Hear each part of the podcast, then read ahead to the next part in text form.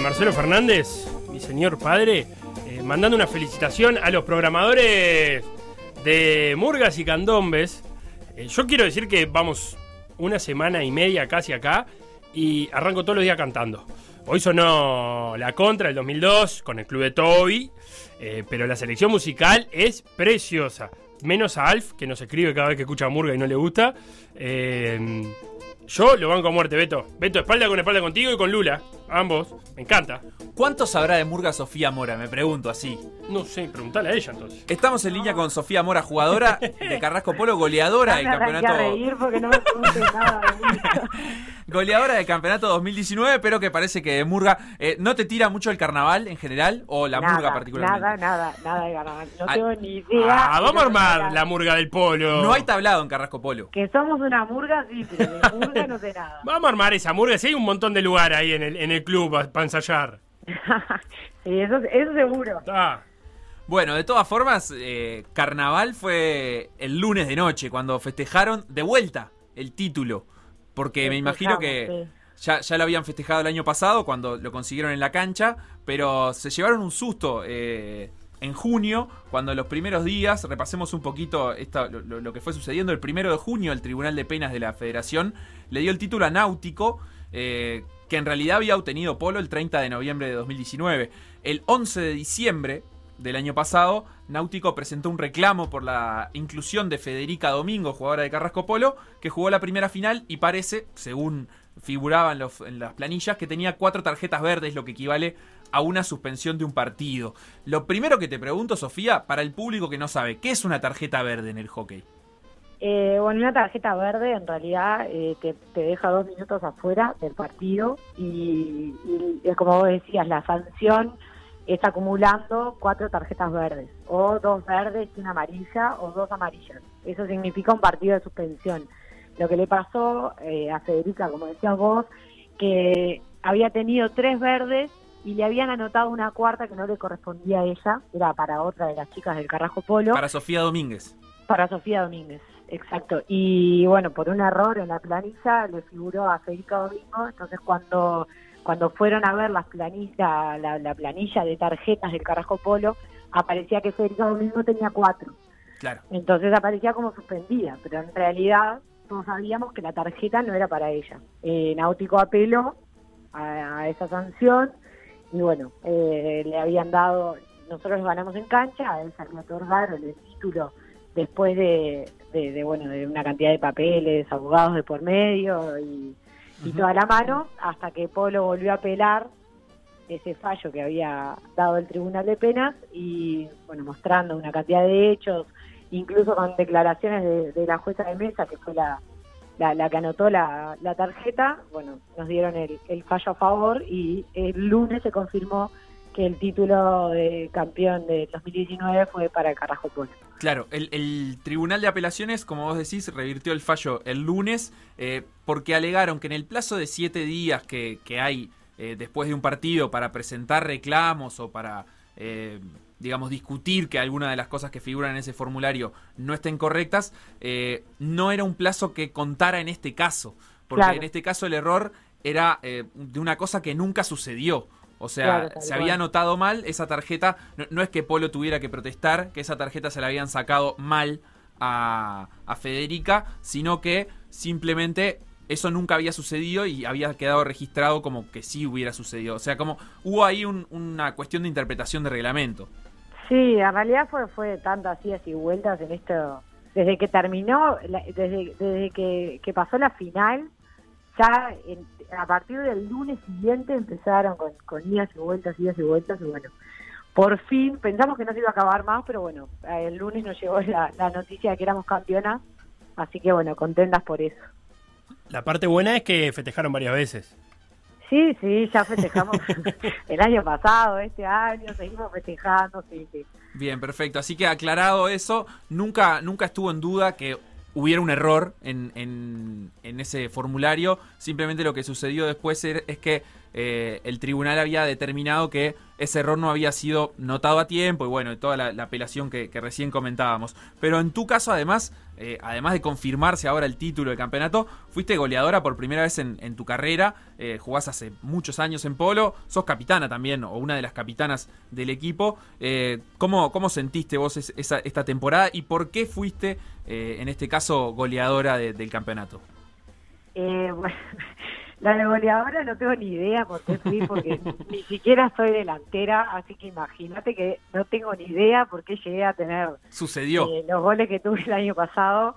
Pero bueno, se dio así, nada, re contenta por eso. Es la primera vez, como decías, en, en, en, el hockey que obtuve el título de, goleadora. Eh, la capitana, no, en realidad no soy capitana, es Pichu, la capitana. Eh, era Flopiaza, bueno, Flopiaza tuvo familia y, el año pasado estuvo Pichu como capitana. Eh, nada, bárbaro. Y muy contenta por, por, por, nada, poder festejar no solamente el título, sino que, que haber tenido la suerte de ser goleadora. Se ve que tuve mucha suerte el año pasado. No me pregunten cómo. Bien, y, y este año, ¿cómo, ¿cómo venía la mano? Estaban entrenando, me imagino, ya cuando, cuando se suspendió todo. Eh, ¿Hay alguna novedad de cuándo se vaya a reanudar? ¿Ya están pudiendo al menos entrenar como, como están haciendo en el fútbol eh, con cierto distanciamiento? Sí, este año venía bien, la verdad veníamos bien, habíamos ido a Buenos Aires a jugar una, serie de amistosos, eh, estábamos preparando, aparte también nos habíamos quedado como con ese trago amargo de, que bueno, que el, que el fallo se lo daban a Náutico, entonces también como que ya arrancábamos, viste, con el cuchillo en los dientes, es decir, queremos jugar y demostrar que en realidad las campeonas somos nosotros.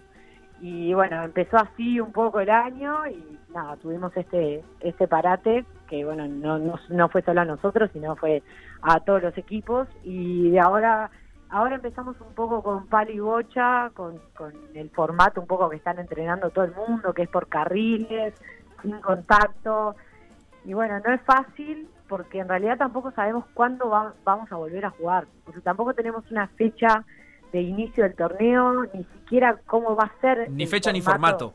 Claro, ni siquiera tenemos el formato porque al no saber cuándo comienza no, no pudieron armar eh, un formato. Evidentemente el formato inicial ya, ya, ya no tiene validez. Claro, no va a alcanzar la cantidad de, fechas disponibles como para jugarlo. Claro, porque eran dos vueltas y después playoff y ya eso eh, no, no, no, va a poder ser, así que van a tener que armar un formato nuevo que no sabemos todavía cómo va a ser porque no tienen fecha de inicio.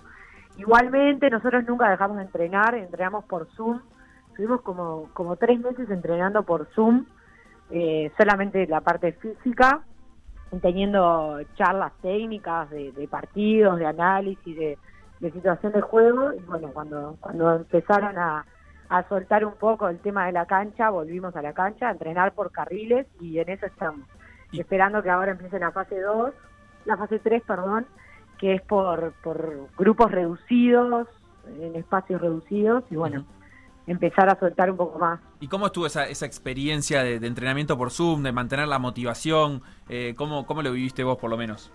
Eh, pa, bueno, en realidad creo que, que todos lo vivimos igual. Eh, no era lo que nosotros queríamos, pero, pero era lo, que teníamos en el momento y para nosotros dejar de entrenar era tal. Entonces nos acostumbramos un poco a esa modalidad y creo que la llevamos bastante bien. Eh, éramos eh, 30 o 40 entrenando por Zoom, eh, hacíamos dos veces por semana y nada, la verdad que, que estuvo muy bueno, muy buenos los entrenamientos, que aparte no es fácil para nuestra preparadora física que había eh, planificado el año de otra manera, que habíamos empezado la pretemporada, ir como a esa modalidad no era muy fácil, pero creo que nada, le pusimos un poco de ganas todas y, lo llevamos bastante bien. Perfecto, así que nada, se, se, mantuvieron activas. Es importante también tener la, digamos, como la no sé si llamarle presión, pero la, presencia del grupo entrenando por Zoom no sería lo mismo que, tener que entrenarse individualmente, ¿no? No, tal cual, eso, nada, nos veíamos un poco, aunque sea por, por, por la cámara, nos veíamos todas y bueno, ahí nos motivábamos un poco todas a seguir, independientemente de que no es tan fácil porque no sabes, no, tenés un objetivo claro, no tenés el, el, el decir, bueno, tal fecha arranca el campeonato, o tal fecha tenemos un partido, eh, que eso un poco te motiva a, tener ganas de entrenar o a, a querer seguir. Eh, eso, yo creo que eso es lo más difícil en un deportista, como que no poder visualizar eh, la hora de competir. Claro, ¿no? claro. Y más allá de, de, por ejemplo, cuestiones tácticas o cosas así que obviamente se, se ponen en, en, práctica dentro de la cancha, pero que al mismo tiempo también son más fáciles de recordar, eh, ¿cómo es el, el, el, aspecto técnico después de estar un tiempo sin entrenar o sin poder eh, estar en la cancha y jugando, digamos, como es habitual? Eh, ¿Pensás que, que, puede influir eso sobre, sobre el control de la bocha y, y, no sé, por ejemplo, sobre la precisión de pases, de tiros al arco? Claro. No, sin duda, sin duda va a influir. Eh, pero bueno, es cuestión de acostumbrarse, de tener ese periodo que es en fase 3 y fase 4, que ya podés jugar un poco más con la bocha o aunque sean grupos reducidos, entonces ahí agarrás un poco la mano, pero, pero sí, yo creo que nos va a influir y le va a influir a todos los clubes, ¿no? Porque creo que, que vamos a estar todos igual. Por eso pidieron también que se dé un tiempo antes de volver a la competencia como para, eh, no sé, buscar partidos amistosos, de, de de, de, de, crear, de generar un poco de competencia antes de empezar la oficial, ¿no? Perfecto, bueno, Sofía Mora, muchísimas gracias por estos minutos. Goleadora de, de Carrasco Polo, cuatro veces campeón, eh, cuatro veces consecutivas y ahora confirmado. Ahora, ahora confirmado los papeles. Y, y, e irán por el quinqueño, me imagino. Sin duda. Perfecto, bueno, muchísimas gracias a Sofía y también muchas gracias a, a Pablo Benítez, colega del de, Observador, de Referí, siempre muy atento al hockey y en este caso también aportándonos toda la información correcta. La incorrecta, lo de que eras capitana, lo inventé yo, no, no, no, no tiene nada que ver, Pablo.